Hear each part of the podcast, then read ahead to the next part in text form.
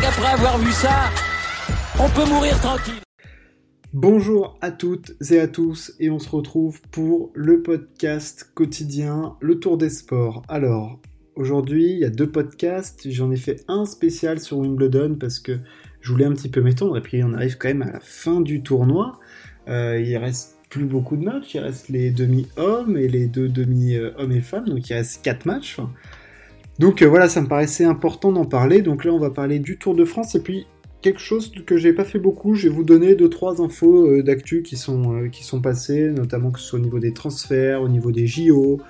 Enfin voilà, on a deux trois petits deux trois petites choses à dire, mais tout de suite, évidemment, le Tour de France, la grande boucle. Euh, voilà, qui nous, suit, qui va continuer de nous suivre encore pendant une dizaine de jours. Euh, c'était l'étape entre, euh, que je dise pas d'annerie, Saint-Paul-Trois-Châteaux et Nîmes. une étape qui était plutôt... Alors on s'attendait potentiellement à une étape pour les sprinters, mais en fait c'était pas totalement plat non plus, c'était un petit peu cabossé. Enfin bref, du coup, où il y avait peut-être la place pour une échappée, et tout de suite il y a un combat pour l'échapper. Et un gros groupe, euh, voilà, notamment Alaphilippe hein, qui veut se, glisser dans l'échappée. Et puis il y a du costaud aussi qui se met dans l'échappée. On a Stéphane Kung de la groupe FDJ, un très gros rouleur suisse. On a Stéphane Bisseger aussi, lui ça développe euh, des watts. Euh, et puis il y a Edvald Boassonagen qui a déjà gagné des étapes sur le Tour de France. Il y a André Greipel. Edward Tuns, euh, Brett Van Moor, qu'on avait vu se faire reprendre cette année euh, juste avant l'arrivée sur une étape sur le Tour de France, et puis euh, Nils Polit, Emmanuel Herviti et, et, Sweeney.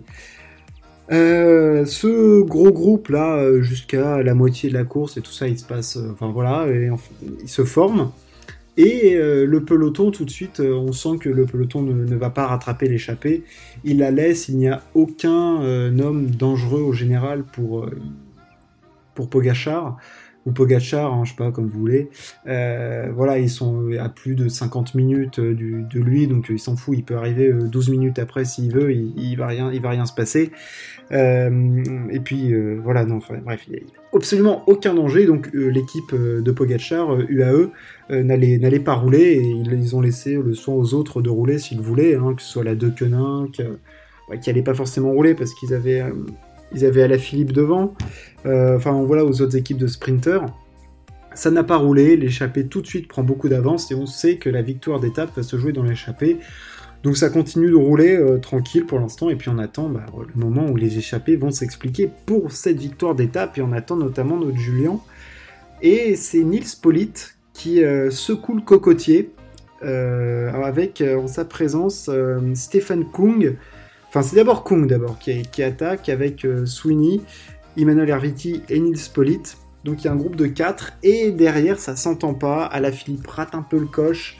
Euh, c'est dommage parce qu'il a donné beaucoup d'énergie en début d'étape euh, pour former l'échappée et se mettre dans le bon coup du jour. Malheureusement ça ne marche pas. Et l'échappée, euh, enfin les, quatre euh, font euh, fausse compagnie du coup au groupe de départ et on sent bien que bah, à un moment il y avait plus de 30 secondes d'avance, ça reviendra pas. Jusqu'à ce que Stéphane Kuhn craque et que Nils Polit attaque à 12 km de l'arrivée. Et Nils Polit, on le sait, il peut être très fort. Nils Polit, il avait déjà fait deuxième de, de Paris-Roubaix derrière un certain Philippe Gilbert. Donc là, il s'envole, et puis ben, les, deux autres ne le, reverront pas. Hein. Enfin, je veux dire, là, il les a, complètement sciés. Et puis, euh, il n'y avait, rien à dire. Quoi. Était le plus costaud de l'échappée, et il s'impose du coup devant Imanol, Herviti et Sweeney. Euh, voilà, après au niveau des, favoris, il s'est strictement rien passé, ils étaient bien au chaud. Euh, voilà ce qu'on pouvait dire de cette étape. Euh, qui était du coup celle entre Saint-Paul-Trois-Châteaux et Nîmes. Aujourd'hui, l'étape, ça va être pour les sprinteurs entre Nîmes et Carcassonne. Euh, c'est plat, c'est promis aux sprinteurs. Mais attention, il peut y avoir euh, des bordures. Alors, qu'est-ce que c'est qu'une bordure au cyclisme? Les bordures, ce qu'on appelle un coup de bordure, c'est lorsqu'il y a des routes qui sont très dégagées et ventées. Le peloton a tendance à être plaqué d'un côté et les coureurs commencent à être en file indienne ou en éventail un peu, ça peut faire des éventails. Il faut savoir qu'en cyclisme, quand vous êtes derrière euh, le coureur qui est devant vous, fatalement, si vous êtes derrière, c'est qu'il est devant vous. Euh, si, quand vous êtes derrière lui, vous économisez peut-être facile 50%, 50% d'énergie peut-être, enfin c'est assez monumental cet effet d'aspiration, et dans les bordures, quand il y a beaucoup de vent comme ça, hein, je parle de rafales de 30-40 km h dans ce cas, il faut que ça pousse un peu quand même, hein, parce que sinon euh, l'effet est pas assez fort, et ben quand les coureurs commencent à se mettre les uns derrière les autres, et ben c'est beaucoup plus compliqué de suivre, puisque les, vitesses sont très élevées, les coureurs se mettent dans les uns derrière les autres, et euh, ça peut ce qu'on appelle casser, ce qui fait qu'il peut y avoir un petit écart entre deux coureurs d'un coup, et puis bah, on est dans le vent, on n'est plus du tout dans l'aspiration, et puis là bah, c'est quasiment impossible de revenir, ce qu'on appelle un coup de bordure. Il y a des équipes qui sont très très fortes à ça, à mettre des éventails en place pour, euh, voilà, pour protéger les coureurs, et puis euh, mettre dans la merde ceux qui sont derrière. Donc s'il y a du vent aujourd'hui, et eh ben la route peut s'y prêter, donc attention au coup de bordure, et puis un coup de bordure, on peut perdre, peut perdre du temps. On se souvient l'année dernière, Pogachar, ou Thibaut Pinot en 2019, ils avaient perdu plus, d'une minute hein, euh, dans un coup de bordure, donc ça peut être euh, ça peut être très très gros, et puis ça donne toujours des étapes spectaculaires, puisqu'on voit les coureurs qui se donnent à 100%, que ce soit dans les différents groupes où ça a pu casser, et puis euh, c'est toujours spectaculaire ce genre d'étape, et puis les formations en éventail c'est toujours impressionnant, vous pouvez aller regarder euh, quelques images, c'est toujours euh, spectaculaire, donc on espère qu'on peut, peut avoir ça, c'est une étape longue, 220 bornes, mais logiquement c'est quand même promis aux sprinters si tout se passe bien. voilà ce qu'on pouvait dire sur le vélo. Maintenant, j'ai parlé un petit peu de l'actualité Wimbledon. Vous pouvez écouter le magnifique podcast que j'ai fait sur euh, les demi-finales. Je dis à peu près tout ce qu'il faut, tout ce qu'il faut savoir. On va parler un petit peu de transfert de foot. Euh, Sergio Ramos a signé au PSG. Le PSG continue son euh, recrutement XXL, mais ça engendre des, ça va engendrer des changements de, système de jeu. On le sait, le PSG a tendance à jouer en 4-3-3 ou 4-4-2 en fonction des, joueurs qui sont là et des blessures ou non. Et au PSG, Dieu sait qu'il y en a. Et là, ils ont donc du coup recruté peut-être un des tout tout meilleurs, si ce n'est le meilleur latéral droit du monde, dans la personne de Ashraf Hakimi. Et Sergio Ramos, peut-être euh, un des plus grands défenseurs centraux de, tous les temps. Certes, c'est plus le grand Sergio Ramos, mais quand même. Le fait est que maintenant, Paris, euh, Ashraf Hakimi, ils l'ont payé quand même 60 plaques, donc tu payes pas, tu lâches pas 60 bâtons euh, pour le poser sur le banc et qui se chauffe les fesses sur les sièges chauffants du banc du PSG. Donc, quel système de jeu va pouvoir être mis en place par le PSG Un 3-4-3 avec trois défenseurs, on pense notamment à Marquinhos, Kimpembe et Ramos? Ça peut se, ça peut s'entendre avec après un milieu du coup à 4 on aurait du Verratti, du Hakimi, du Bernat, euh, du Paredes et puis en attaque euh, Mbappé, Neymar, Di Maria. Vu comme ça, ça semble assez idoine comme euh, comme, comme système de jeu ça paraît même un peu, un peu magique, mais euh, s'il y a une défense à 4, ça serait Kimpembe qui, qui se retrouverait sur le, banc, mais c'est vrai que le 3-4-3, et puis ça, donnerait de l'assise défensive et tout, ça peut être très très très intéressant, mais ça demanderait de l'effort au niveau du, milieu de terrain, et on sait que notre petit Marco National, notre petit lutin italien, eh ben, il a quand même une autonomie plutôt, euh, plutôt faible. Euh, ça, ça peut. Il va y avoir du casse-tête, parce qu'en plus, euh, c'est vrai que j'allais oublier l'arrivée de Doom ou de William Doom, comme on veut. William Doom Leviosa, si on veut même. Euh, grosse blague. non, c'est vrai qu'il sera peut-être au milieu avec Verratti d'ailleurs, plus que Paredes. Enfin bon, vous voyez, vous voyez la, taille du casse-tête, quoi. Enfin, je veux dire, c'est. Voilà. je pense que Pochettino va avoir du gros, gros, gros gros chantier, et puis euh, ah, bonne chance à lui, hein, franchement. Au niveau du coup des Jeux Olympiques, euh, mauvaise nouvelle, euh, bon les Jeux ont toujours lieu, mais il n'y aura pas de public au Japon cet été, ça va être d'une tristesse inouïe.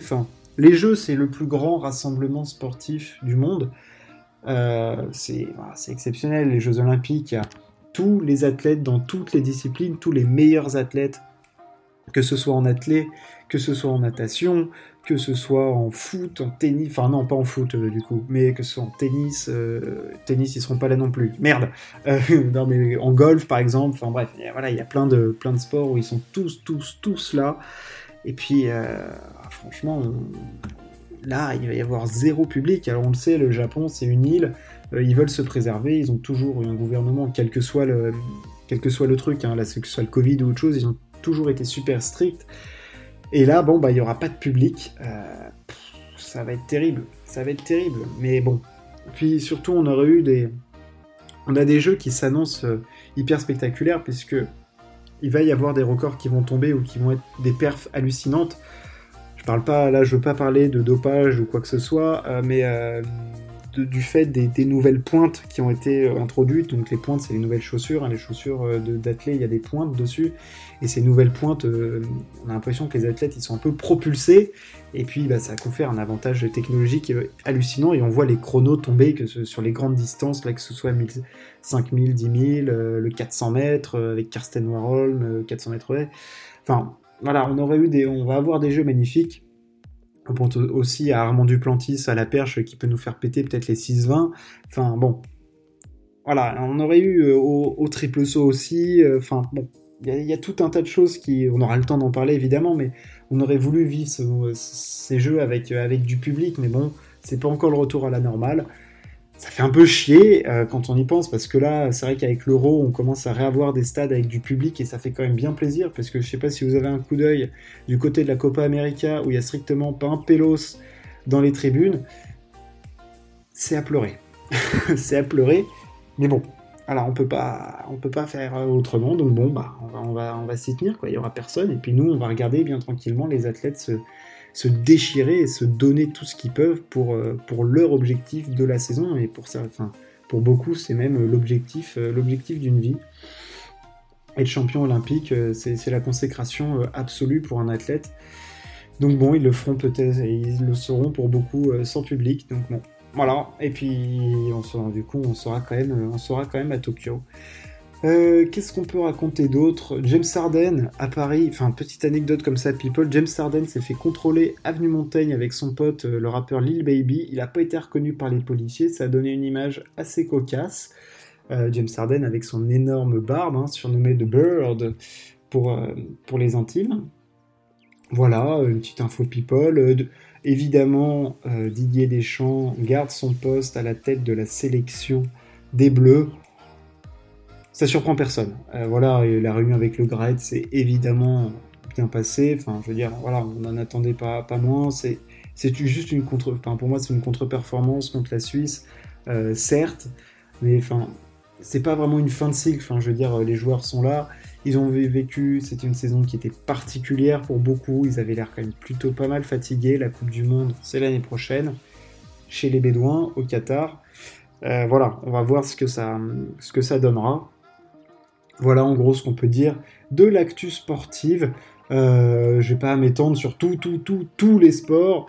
Euh, si, oui, en cyclisme, j'ai oublié un truc. Peter Sagan euh, était non partant de l'étape, blessé au genou depuis sa chute face à Caleb Ewan. On l'a vu, il était, a absolument pas pesé sur ce Tour de France. L'homme qui a gagné 12 étapes, qui a fait 22 fois deuxième. voilà, il abandonne. Pas de huitième maillot vert cette année pour Peter Sagan. Bon, on le retrouvera encore sur deux, grandes courses. Et puis, euh, notre péto national, euh, on, l'aime beaucoup. C'est dommage qu'il n'ait pas pesé, puisque c'est quand même euh, la méga superstar du cyclisme. L'actu sportive, voilà ce qu'on pouvait en dire. N'hésitez pas à partager, toujours à vous abonner. Merci de m'avoir écouté. Ciao, à plus.